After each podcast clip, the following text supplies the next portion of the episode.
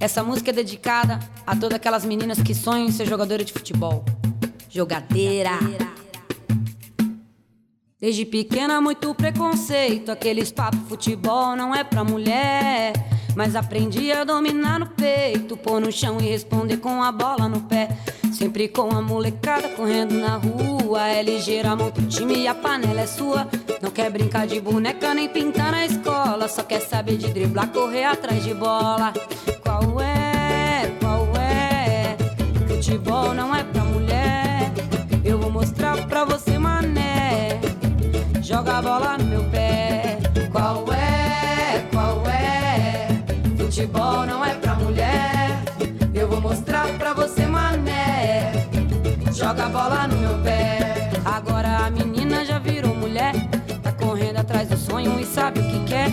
Driblando as dificuldades, deixando pra trás. Com orgulho é jogadora e ama o que faz.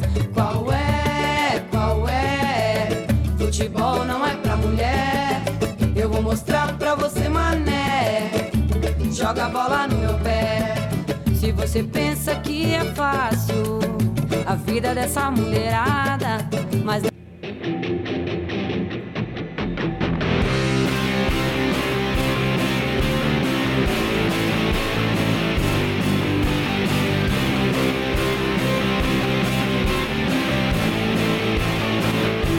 som de jogadeira de Cacau e Gabi Kivitz, está no ar o Grêmio Deadcast. Eu sou Antônio Silva e está comigo meu parceiro Rafael Severo. E aí, Rafa, tudo bem? E aí, Antônio, e aí, pessoal, tudo bem? Tô bem agora que tá chovendo, né? A gente tá bem agora. Né? Refrescou, Tudo certo, né? ainda bem, né? Que deu uma diminuída, uma diminuída no calor, porque tava insuportável os últimos dias aí. Né? Pra quem não conhece o Rio Grande do Sul, né? Faz muito calor no, no verão e muito frio no inverno. Então a gente é bem ah, extremo, assim. Ou é muito frio ou é muito quente. A gente tá É. vivendo agora a fase muito quente, né? É dos extremos aos Ih. extremos, né? Exatamente. E outra coisa que a gente está vivendo, Rafa, é o mês de março. Se você está nos ouvindo, ah, ou já está em março, ou já passou março, né? Porque a gente começa a estar gravando isso no início de março, porque esse mês é o mês da mulher. Dia 8 de março é o Dia Mundial da Mulher, porque aquela outra palavrinha que quase todo mundo usa para falar desse dia, a gente não usa aqui. Se é que tu me entende, Rafa. Claro. Uma palavrinha que começa com i, termina com now, assim, não, não, não vamos usá-la aqui nesse é, momento. aqui não dá pra usar, não dá, não. Exatamente. e as mulheres que gostam de futebol, que torcem e que jogam. Então esse programa é para elas. E hoje a gente vai falar do futebol feminino do Grêmio. Exatamente. Mas antes de falarmos de Grêmio, precisamos falar da luta da mulher para conquistar espaços num esporte dominado por homens e, por consequência, machista. Para chegar até os dias atuais, a luta foi muito grande, pois é preciso falar de resistência, descaso e barreiras quebradas. É lembrar períodos de proibição, preconceito e amadorismo. É, é impossível contar essa história sem falar da maior de todos os tempos, da única jogadora eleita seis vezes a melhor do mundo, a Rainha Marta. Exatamente, Rafa. E por, fa- e por falar em Marta, abrimos nossa biblioteca de áudios de hoje com ela, a rainha, a maior de todas, falando ao Casagrande no Esporte Espetacular sobre o preconceito que ela sofreu no futebol. Essa entrevista foi ao ar em 2018, logo após ela ser eleita pela sexta vez a melhor jogadora do mundo. Solta o áudio pra gente. É, foi a minha primeira e eu jogava com os meninos, né? Era futsal. E como sua família, assim, sua mãe via esse tipo de situação? Ela sofria com essa, com essa, com- vendo você sofrer com esse tipo de, de pre- preconceito, essas coisas? Ela sofria, mas ela não, ela não impedia. Aconteceu um episódio muito interessante que quando eu estava, acho que já no meu segundo ano nessa competição que eu jogava de futsal com os meninos, chegou um treinador de outra equipe e falou: "Se vocês deixarem a menina jogar, eu vou tirar o meu time". Aquilo me doeu tanto. Eu falei: "Poxa, eu tô fazendo algo errado?" Então por que, que Deus me deu esse talento? Assim,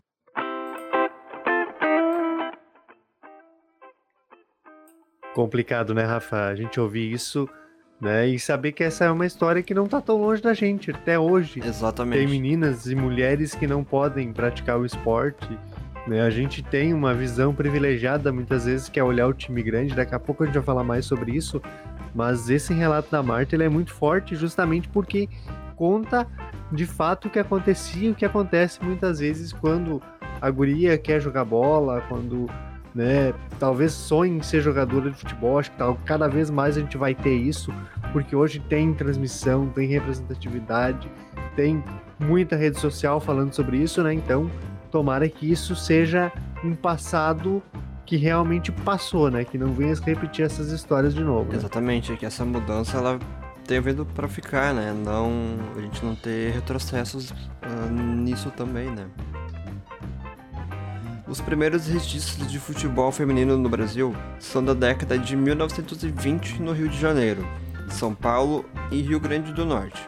Enquanto, no entanto, o jogo era tratado como uma aparição, um show e não uma partida oficial. Nas décadas de 1940, isso começa a mudar, pois, pois começaram a aparecer times em regiões periféricas, mesmo sob sob o consenso do futebol era violento e ideal apenas para homens. Então, Rafa, o que parecia ser o primeiro passo para o fortalecimento da modalidade, pois até jogaram no Pacaembu, um grande feito para a época. No entanto, a ação teve efeito contrário, e foi a partir dali que houve uma, entre aspas, mobilização pública e de autoridades para proibir a prática do futebol por mulheres. Isso acontece por meio do Conselho Nacional dos Desportos, vinculado ao Ministério da Educação. O Decreto-Lei nº 3199, no seu artigo 54, dizia que, abre aspas, as mulheres não deveriam praticar esportes que não fossem adequados à sua natureza. Apesar de não ser citado nominalmente, o futebol se enquadrava. É, olha o tamanho desse absurdo, cara. Sinceramente, eu não consigo imaginar uh, uma mulher dizendo que concorda com isso. É claro, a gente respeita o momento, respeita a época. É enfim, época, né? Mas é um absurdo, assim, tremendo que não dá para entender como que as pessoas, primeiro, disseram que futebol é coisa de homem e que uh, a mulher teria que fazer algo adequado à sua natureza. Isso é muito preconceituoso, muito. né? Eu fico, meio pens eu fico pensando assim ainda. Uh, onde que surgiu essa ideia de que futebol era coisa de homem lá atrás? Por quê?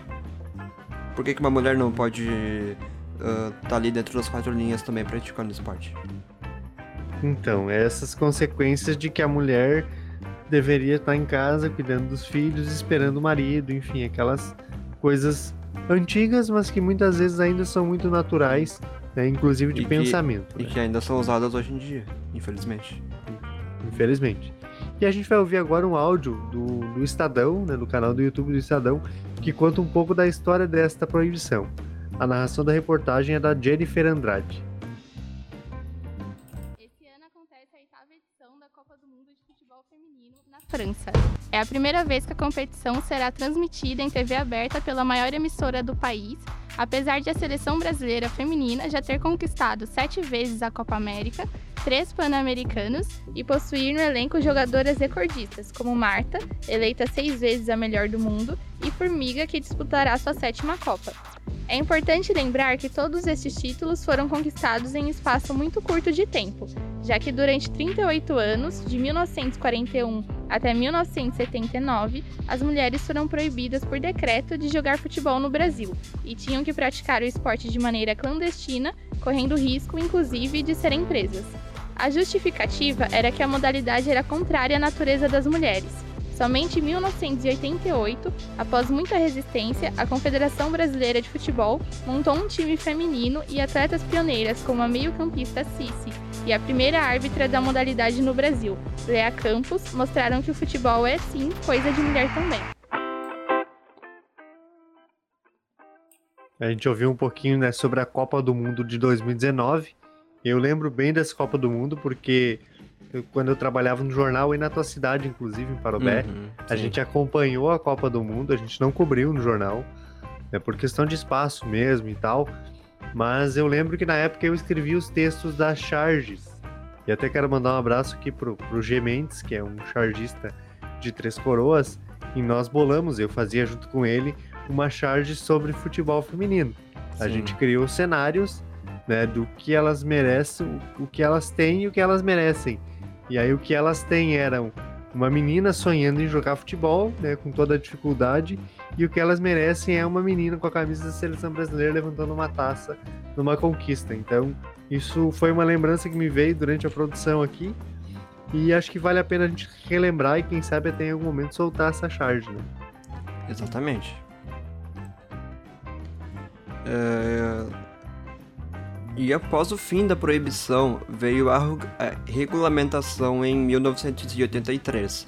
Com isso, foi permitido que pudesse permitir criar calendários, utilizar estádios, ensinar nas escolas. Em 1988, veio o primeiro torneio experimental e o Brasil conquistou o bronze. Em 1991, veio a primeira Copa do Mundo. Em 1996, a primeira Olimpíada. Em 2003, aparece no cenário uma tal de Marta, que junto com Cristiane é uma das estrelas que transformaram o esporte e com isso trazendo também conquistas. Perfeito. Mas isso, né, mesmo com um cenário positivo, somente em 2014 o Brasil passou a ter uma seleção permanente. E só em 2017 a Comebol passou a obrigar os clubes que participam de suas competições a terem um time feminino. E deu dois anos para que essa regulamentação acontecesse. Ou seja, só em 2019 isso passou a valer de fato.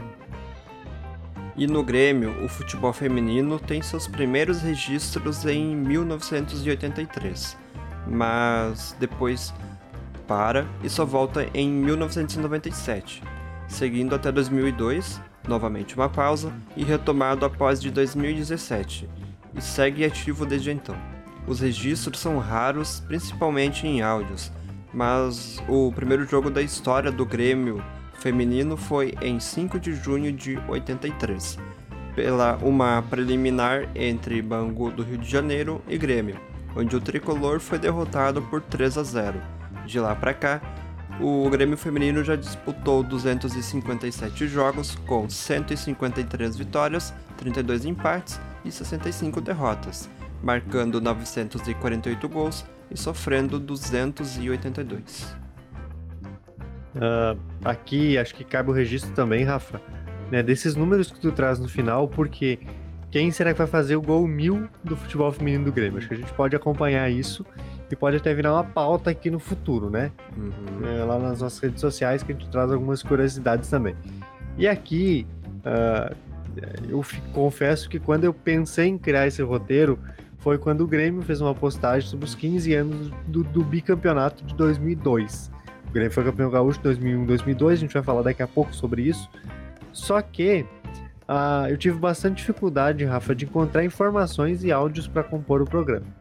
Quem sempre nos ajude ajuda bastante é a Grêmiopédia, né, que é a enciclopédia do Grêmio, e foi lá que eu consegui as principais informações desse roteiro. A ideia inicial era traçar uma linha do tempo de 2000 até chegar nos dias atuais. né, E cabe lembrar que no início dos anos 2000 foram os melhores anos do Grêmio, pois vieram as conquistas do Biestadual 2000 e 2001, Copa Mercosul 2001 e Copa Sul 2002. Ao todo de sua história, o Grêmio tem quatro estaduais, sendo o último conquistado ah, em 2022 sobre o Internacional. E para começarmos a entrar no clima, a gente vai ouvir a Carlinha, a única atleta tricampeã estadual 2000, 2001 e 2018 pelo Grêmio. Ela conta um pouquinho de sua história e convida para a exposição Guri de Todos os Tempos, lançada em 2022 pelo Museu do Esporte.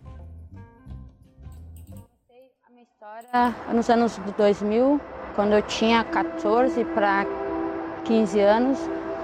E ah, fiquei no clube até 2002, por aí, onde eu conquistei o título gaúcho de 2000 e 2001. Era com muita dificuldade, bem diferente do que é agora. Hum, A gente não tinha campo para treinar. Eu lembro que nós treinávamos num estacionamento que era um areão E ali a gente tinha que se virar, sem muito uniforme, sem muito assim estrutura mesmo. Eu sou a única tricampeã gaúcha aqui do Grêmio. Uh, Rafa, fiquei todo feliz quando encontrei essa reportagem sobre a exposição Guria de Todos os Tempos, lançada pelo E-Museu do Esporte. Para quem não sabe, o E-Museu do Esporte é um museu digital, por isso tem o E na frente ali, sabe? Uh, e aí eu fui lá procurar a exposição e adivinha? Não tem mais ela disponível tudo, tudo ajuda. Assim, eu tava meio que surtando para montar esse roteiro porque não tinha informação, né? Mas tudo sim, tudo se ajeita, a gente raciocina, para, pensa. Né? E por conta dessa dificuldade de encontrar informações, tivemos que transformar o destino do roteiro. Ao invés de focar no título de 2001, que era o objetivo principal quando eu tive a ideia, tivemos que mudar o rumo e, se, e contar a história do futebol feminino gremista. E como é que a gente fez isso, tá? mais um achado da internet.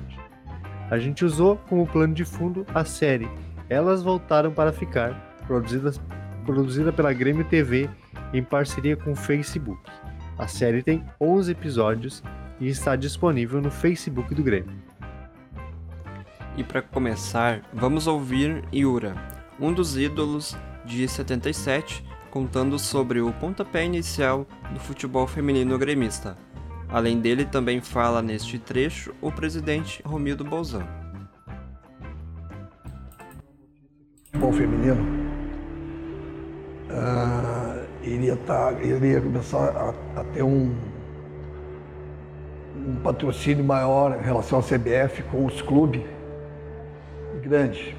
Mas acontece o que aqui no Rio Sul não tinha nenhuma equipe montada para o futebol feminino. Que bom, em primeiro lugar, que tem uma pessoa se disponibilizando para isso. Em segundo lugar, que bom que tem uma posição, uma pessoa que tenha a disposição e a história dele dentro do clube. E aí foi que eu liguei para o presidente do clube, liguei para o Dr. Romildo e pedi para ele para que eu cuidasse desse assunto. E ele disse, pô, eu recebi esse comunicado da CBF, eu recebi esse comunicado da Federação Gaúcha e estava em dúvida da pessoa que eu fosse escolher. Mas se tu me fizer esse trabalho, eu te dou todo o apoio, porque pô, eu tenho certeza que tu vai fazer um trabalho fantástico. Então tu vai lá no primeiro ano, já que é com a Federação Gaúcha e com a associação, tu vai lá usando o nome do Grêmio só para aprender é, como realmente tem que conduzir o futebol feminino. E foi o que aconteceu. E vamos ouvir também a treinadora Patrícia Guzmão, que iniciou este projeto e hoje é a atual coordenadora de futebol feminino do Grêmio. No início de 2017, eu recebi o convite do presidente da Associação Gaúcha de Futebol Feminino para fazer parte, né, para ser a treinadora da seleção gaúcha. E nesse começo a gente começou a assistir vários jogos, montar já o elenco e aí surgiu a oportunidade da parceria com o Grêmio para a disputa do Campeonato Brasileiro. Sou uma das atletas.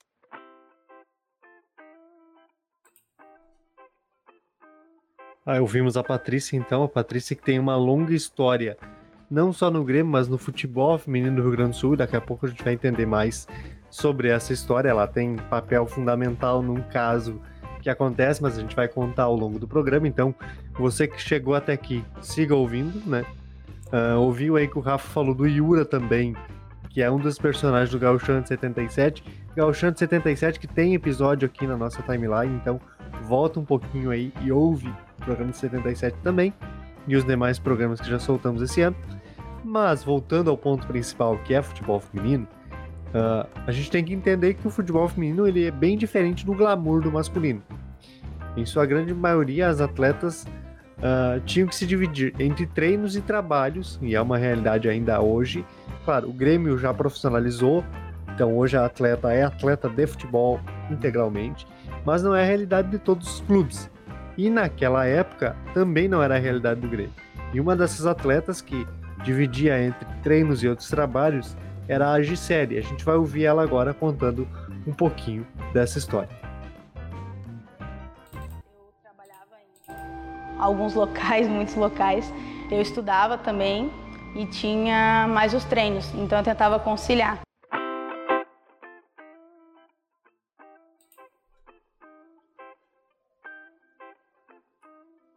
E quem explica a situação da época é o Yura. Ele descreve o cenário do futebol feminino gremista em 2017.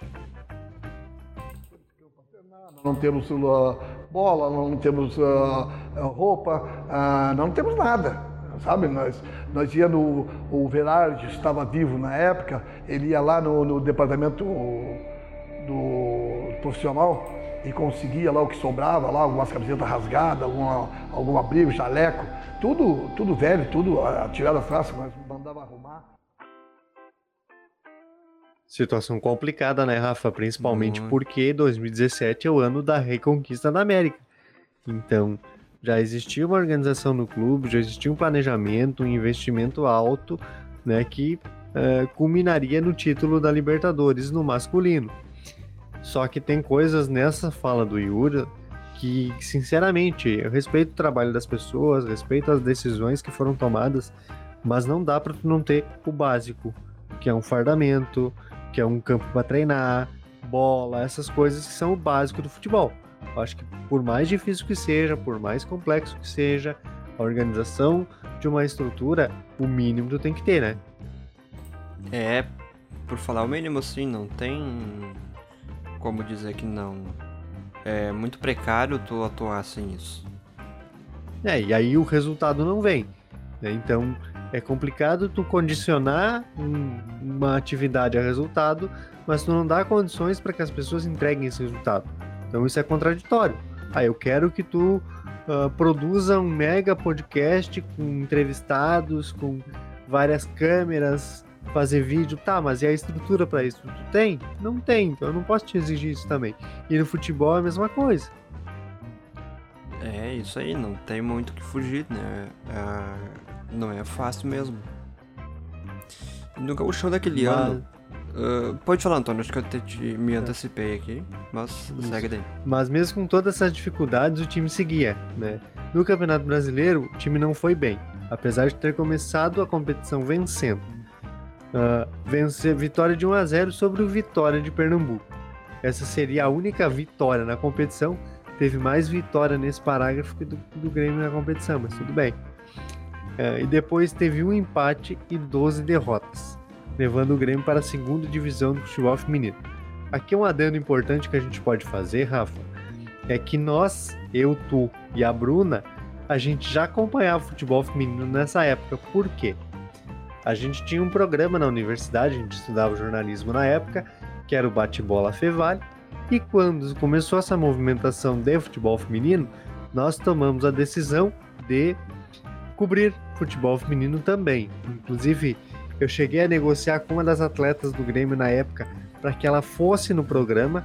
Acabou que deu uns contratempos, ela não conseguiu ir, mas a gente já acompanhava futebol feminino. Mas me fala aí o que tu ia falar de gauchão mesmo. Então, ali no gauchão daquele ano, a equipe foi muito bem. Melhor campanha e 107 gols marcados. E na final, deu Grenal. O time vermelho era mais experiente, a gente vai ouvir agora a Gisele e a Beta falando dessa campanha.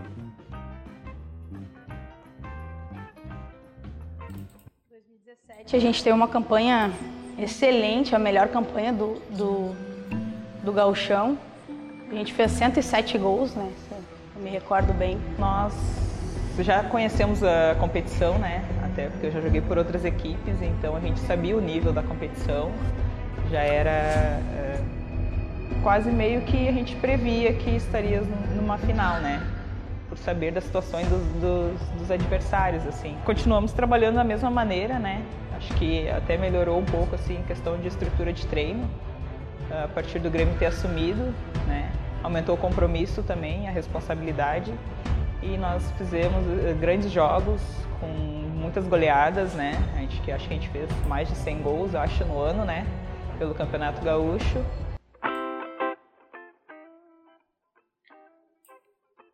Uma campanha boa, né? Fazer 100 gols é importante, apesar de também a gente conhecer a realidade do futebol feminino gaúcho.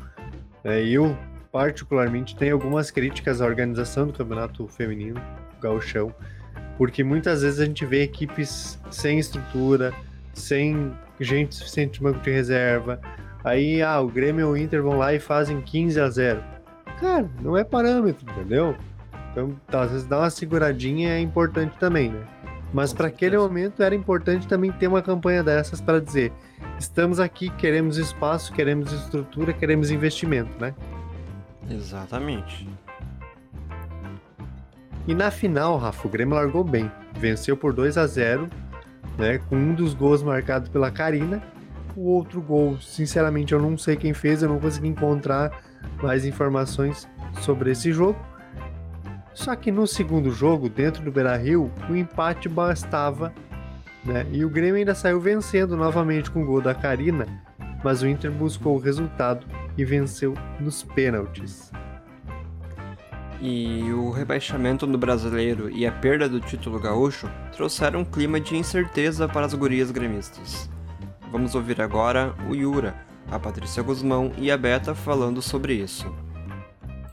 2017 a gente Por que, que não deu certo? Fui do presidente e vice-presidente, o que está acontecendo lá. E as derrotas e a caída que nós tivemos foi culpa exclusivamente minha, porque eu, eu realmente me passei, sabe, achando que, que a coisa já estava bem organizada, já estava tudo feito, mas nada está sempre organizado. Tu sempre tem que querer mais, mais, mais e mais.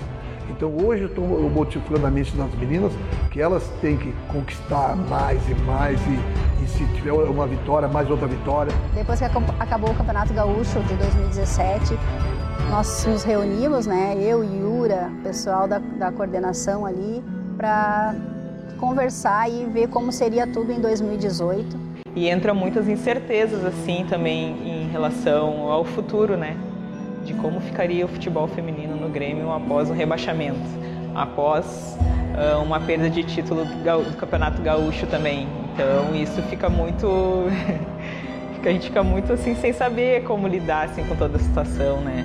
A gente ficou muito apreensiva assim para saber o que, que seria o ano seguinte no Grêmio. Eu resolvi é, abrir mão porque eu também não eu não tinha mais como é, pedir para as meninas virem jogar da mesma maneira como estava acontecendo antes, né, sem uma estrutura ideal e sendo daquela maneira que a gente tinha passado em 2017. Eu queria algo mais, né, eu queria um, algo melhor para elas.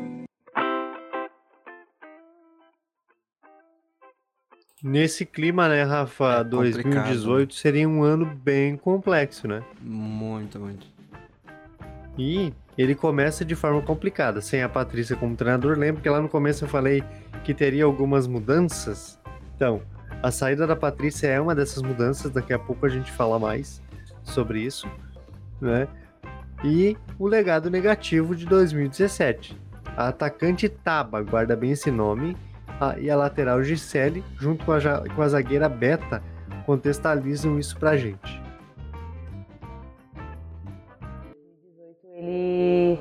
Começou com um cenário de indecisão, né? A gente não sabia como é que ia ficar o Grêmio feminino. Começou tudo do zero, bem dizer, porque teve que ir atrás de atleta, de estrutura, de comissão, de tudo. Em 2018 a gente teve a notícia de que, de que a Patrícia não estaria mais à frente do, da equipe, né?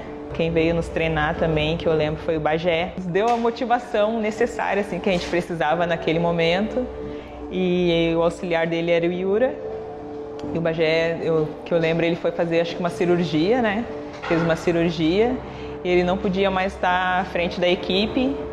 E nisso assumiu o, o, o auxiliar dele, que era o Yura.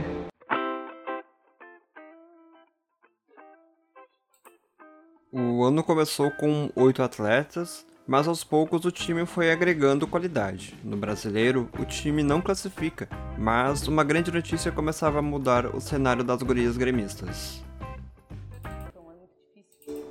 Só que em meio a essa dificuldade, algumas coisas aconteceram e uma delas foi a profissionalização. A gente sabe que tudo que a gente já tinha passado até então, as dificuldades, a maneira no qual vinha sendo feito o futebol feminino no Grêmio, e quem esteve aqui ano passado pôde ver um estar do que é ser profissional. Quando eu sabia que eu ia ser profissionalizada pelo Grêmio, foi um, foi um baque, assim, tipo, eu nunca imaginei que ia ser profissional do Grêmio. Eu não estava acreditando naquilo, não estava acreditando. Acertar minha carteira e, e olhar para ela, assim, e ver o meu nome ali, o nome do clube que eu amo. Não tava, não, não sei, não tenho palavras para dizer. Assim, não tava, eu não acreditei, no, no primeiro momento eu não acreditei. Assim. Foi como se estivéssemos conquistando mais alguma coisa. Era uma conquista para nós. Não era um título dentro de campo, não era uma conquista de um campeonato, mas é uma conquista que pesou muito para o nosso grupo.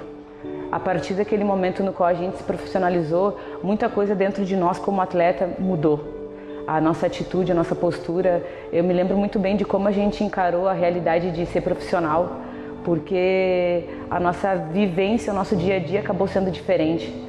A gente tinha que se reunir todos os dias, a gente tinha que pensar como profissional, porque tá, estávamos recebendo uh, um incentivo para isso. Eu pude me dedicar 100% ao time que eu amo e com salário melhor, claro, e eu me dediquei só ao futebol. Isso foi o mais importante e o, o melhor benefício que a gente teve.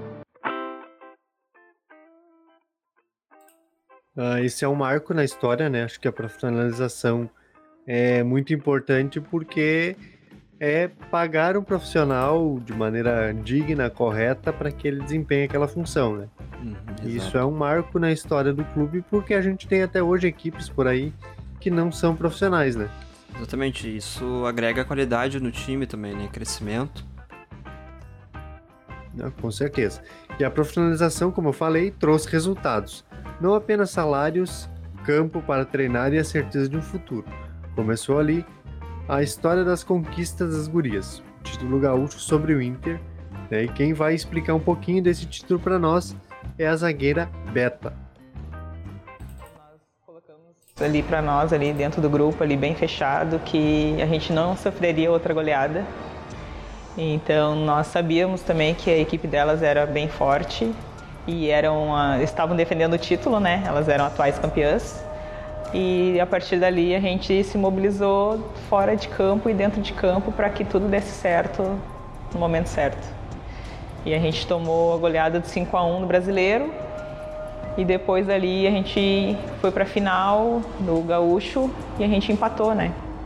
Empatou em 0 a 0 que elas vinham falando assim muita coisa, assim, muita bobagem a gente ouve nos bastidores, né? Sempre chega no ouvido da gente. E daí elas passaram que que ia atropelar a gente de novo, que seria outra goleada, seria mais outra goleada. Porque o futebol é dentro das quatro linhas, né? Se só falar ganhar esse jogo, né?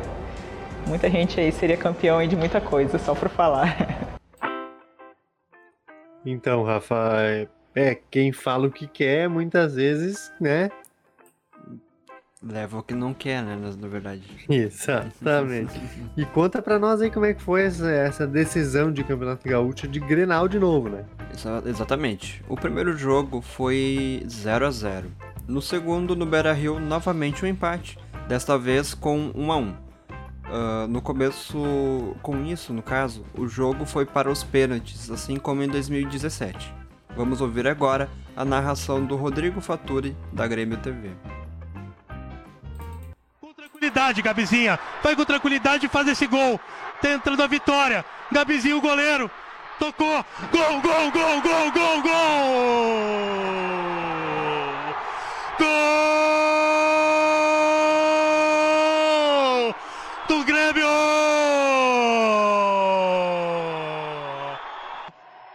Da torcida do tricolor no Beira Rio.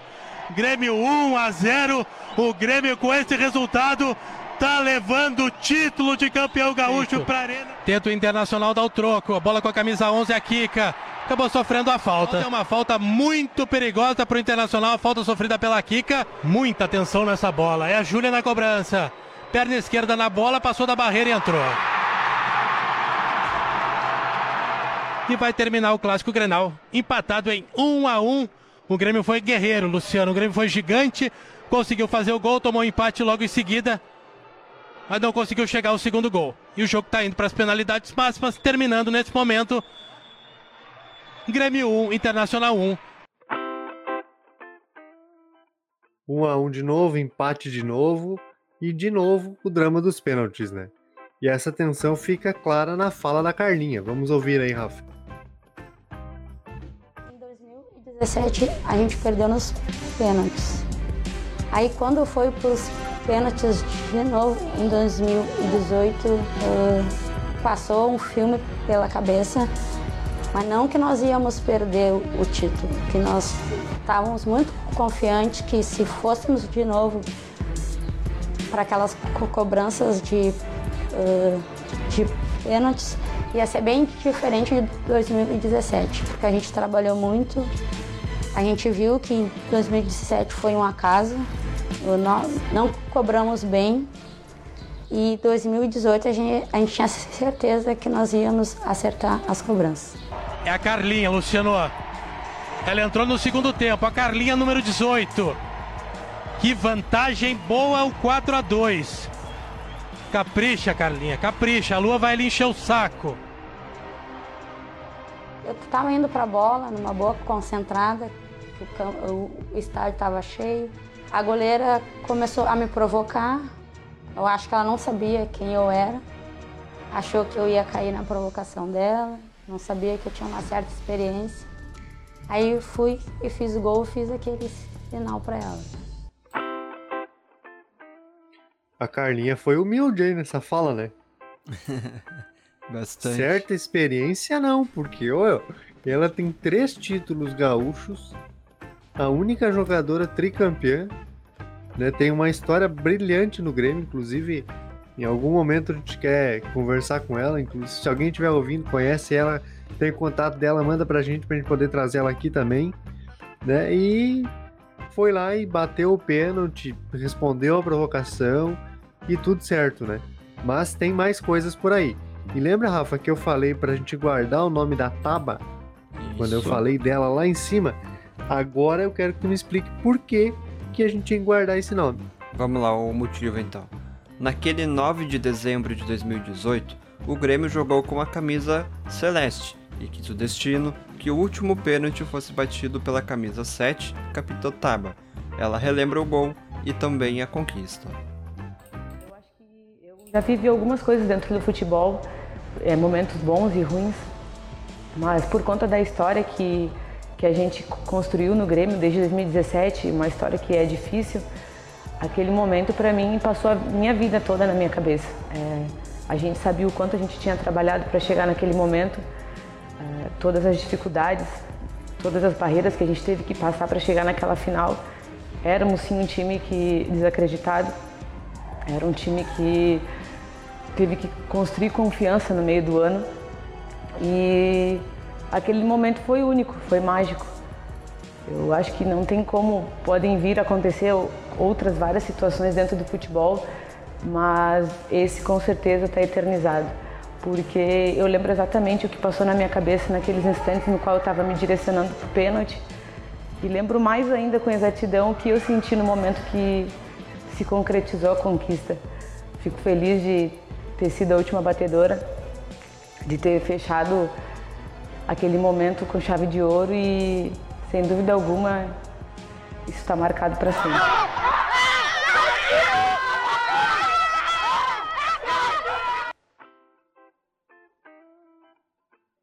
Acho que muito mais que ganhar um título, né? É, é aquele grito que está preso por falta de estrutura, falta de remuneração, falta de oportunidade. Eu acho que cada título que o futebol feminino conquista hoje é um, um ponto a mais nessa história que tem que lembrar, que tem que lembrar que foi proibido, tem que lembrar que a mulher era tratada diferente só por ser mulher. Então, cada gol que se faz hoje é uma vitória, né? Do esporte, acho que isso é fundamental, né? Isso, lembrar de tudo, tudo que foi passado lá atrás, né? Pra gente ter o, o que as gurias têm hoje. Uh, e uma das curiosidades daquela conquista, Rafa, foi o fato da Patrícia, a treinadora, estar treinando o rival. Isso mesmo. Lembra que lá no começo também eu falei que a, a gente ia ter um fato curioso sobre a Patrícia? ela ajuda a construir esse time 2017 18. Né, 2018 ela sai, como a gente ouviu ela mesma falar, e ela vai pro Internacional e acaba perdendo o título gaúcho pro Grêmio naquela edição. E um fato grotesco daquela, daquela decisão, assim, para mim, foi uma das coisas que eu achei feio mesmo, foi ter que subir numa mesa para levantar o troféu, né? De novo, ah, não tinha ninguém para montar um palco, fazer um negócio bonitinho, organizadinho. Tu tem que subir numa mesa para levantar um troféu. Acho que aí também é um pouco de má vontade, né? É. Pra não dizer um descaso, né? É, por aí. É isso aí. E para 2019 houve uma reformulação no plantel gremista. A volta da Patrícia Guzmão e a representação e a preparação para o Brasileirão Série A2. No sorteio, o Grêmio caiu na chave junto com Palmeiras, Portuguesa, Moreninhas, Atlético Mineiro e Toledo. O tricolor se classificou em segundo no grupo atrás do Palmeiras. Nas oitavas do Brasileirão, o Grêmio venceu o Fluminense por 6 a 0 no agregado e nas quartas o América Mineiro por 2 a 1. E desde então, né, o Grêmio está na Série A1 e vem melhorando as estruturas e já coloca jogadoras da seleção principal, como a goleira Lorena, campeã da última edição da Copa América Feminina sem sofrer gols. Tem a Rafa Leves, né, que é aí da tua cidade, inclusive eu não sei se ela é de Parobé, tá? Mas eu sei que ela jogou aí no Getúlio, que é o projeto do futebol feminino que uma escola de Parobé tem. Eu fiz matéria sobre o, o, o, o futebol feminino do Getúlio. E a Patrícia Maldaner, também nas seleções de base. As duas aí são figurinhas carimbadas nas convocações da seleção de base. E o cenário ainda é longe do ideal, mas cada vez mais o futebol feminino ganha espaço na TV aberta, cobertura de sites especializados e espaço nas redes sociais. Um desses espaços é o Insta do Grêmio Feminino, arroba Grêmio Feminino. Então, Rafa, o... aqui a gente colocou no roteiro o Grêmio F Feminino, que é o Instagram não oficial das meninas, né, das gurias gremistas. Mas semana passada o Grêmio lançou as redes sociais oficiais do futebol feminino. Então quem quiser conhecer pode ir lá no perfil do Grêmio nas redes sociais e começar a seguir as gurias gremistas nas suas redes oficiais. Claro, não desmerecendo de maneira alguma o trabalho do Grêmio Feminino que fez e vai continuar fazendo, tenho certeza. Inclusive tem algumas amigas nossas, acho que ainda fazem parte do projeto. Não vou citar nomes aqui para não ser injusto, mas acho que estudaram com a gente na Fevale e que continuem esse trabalho, que continuem gerando informação para que a gente possa aí no futuro, quem sabe, fazer um novo programa de futebol feminino com mais informação do que a gente trouxe nesse, né? Exatamente. E antes da gente encerrar, Rafa, eu quero destacar duas atletas que fizeram parte desse episódio a Carlinha, presente nos três, em três títulos gaúchos, 2000, 2000 e 2018, que se aposentou em 2021 e passou a trabalhar no clube. E a outra é a Karina, mas fala pra gente por que, que a Karina está nesse roteiro. Karina Balestra é a nossa Mulher Gol, pois é a maior artilheira da história tricolor, são 57 gols em 56 jogos. Na marca de 50 jogos, a Grêmio TV homenageou Karina. Vamos ouvir agora a homenagem.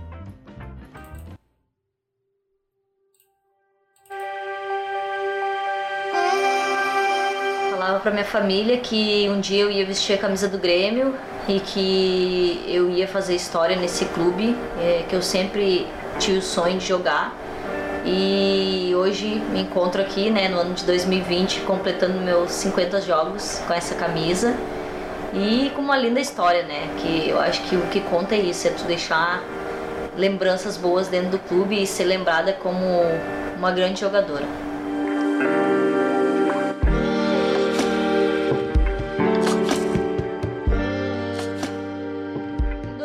2017, eu sei que não foi um ano tão bom é, para o clube, mas é, a lembrança mais marcante para mim daquele ano foi o primeiro jogo do Brasileiro, porque foi a estreia, né? Foi a primeira vez que eu vesti a camisa do Grêmio é, mesmo sendo um ano difícil, a gente tem boas lembranças daquele ano. E, então foi o primeiro jogo de 2017 no Brasileiro e também é, em 2019, né, que foi o jogo ali do acesso.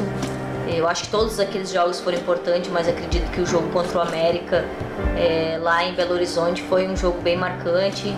Foi um jogo onde a gente selou aí a nossa passada aí para a Série A1 do, do Brasileiro. Essa marca representa muitas coisas boas né, dentro da minha carreira, é, tanto como atleta como pessoa também. Eu acredito que eu conquistei muitas coisas dentro do Grêmio, é, não só com o grupo, mas também individuais.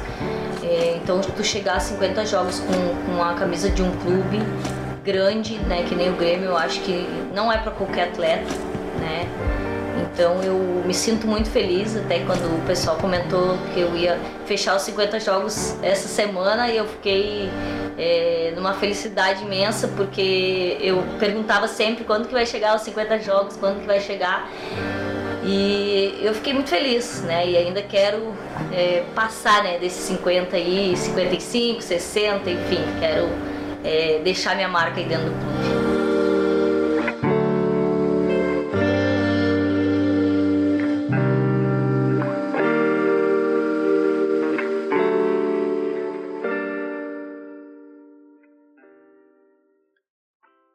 E é com a Quarina que a gente encerra aí o nosso Grêmiosidades Cast, primeiro episódio de março, né? Agora a gente fala primeiro episódio, porque sempre vai ter dois episódios, se tudo correr bem ao longo dos meses. Serão dois episódios por mês. Então a gente encerra o primeiro episódio de março com homenagem às mulheres de forma geral, às mulheres torcedoras, atletas, uh, profissionais do futebol e de outras áreas também, da comunicação, enfim, de qualquer área onde as mulheres estão e queiram estar e conquistem seus espaços. Acho que esse programa é uma homenagem a todas as mulheres e a gente escolheu falar de futebol feminino justamente por isso, né? Uh, o programa foi curto, pouco conteúdo, porque realmente existe pouco material na internet. Eu fiz alguns contatos com algumas pessoas para ver se eu conseguia mais material, mas infelizmente foi o que a gente conseguiu. Mas eu tô sempre pesquisando, tô sempre lendo alguma coisa, achando mais coisas, a gente faz uma parte 2, a gente faz um novo programa, quem sabe trazendo algumas desses atletas para conversar com a gente também. E deixar essa nossa homenagem ao Dia Mundial da Mulher, né, dia 8 de março, que todas as mulheres conquistem seus espaços aonde queiram estar, com o merecimento que, conquist, que conquistarem, né, com a qualidade do seu trabalho e que consigam de fato né, ter os seus direitos respeitados, seja no futebol ou fora dele, né, Rafa? É isso aí, seja em qualquer lugar, né? A mulher tem o direito de estar onde ela quiser, né? Onde ela quiser estar. Perfeito. E assim a gente se despede hoje desse, desse episódio. Voltamos na próxima semana, sempre com aqueles agradecimentos, né? A todos que nos acompanham nas redes sociais, a quem nos segue, quem está nos seguindo, quem vai nos seguir a partir de hoje. E não esquece de compartilhar os episódios, favoritar lá no teu agregador de podcast também, para receber a notificação sempre que o episódio sai. Né? Compartilha em grupo de WhatsApp, grupo do Facebook, enfim, para que a gente consiga alcançar cada vez mais pessoas e poder voltar aqui, né? Duas vezes por mês ou até mais às vezes para trazer outros conteúdos para vocês também. Agradecer, Rafa, mais uma vez a parceria, né? Mais um episódio juntos, é o nosso vigésimo episódio aqui do Grêmio Cidades Cast. E dizer que a gente volta aí ao longo do mês de março para falar de um número né, maravilhoso na nossa história, que é o número 7. Vamos deixar esse spoiler aí e a gente volta aí para contar em algum momento. Exatamente. Quem é novo, tá chegando aqui, acompanha o programa, né, segue a gente nas redes sociais, compartilha para que a gente consiga aí cada vez mais alcançar mais gremistas. Valeu a parceria de sempre, grande abraço a todos e todas e voltamos em breve com mais um episódio do nosso Grêmio Cast. Valeu, Rafa, um abração. Isso aí, valeu, Antônio, valeu, pessoal. Tchau, tchau. Até o próximo.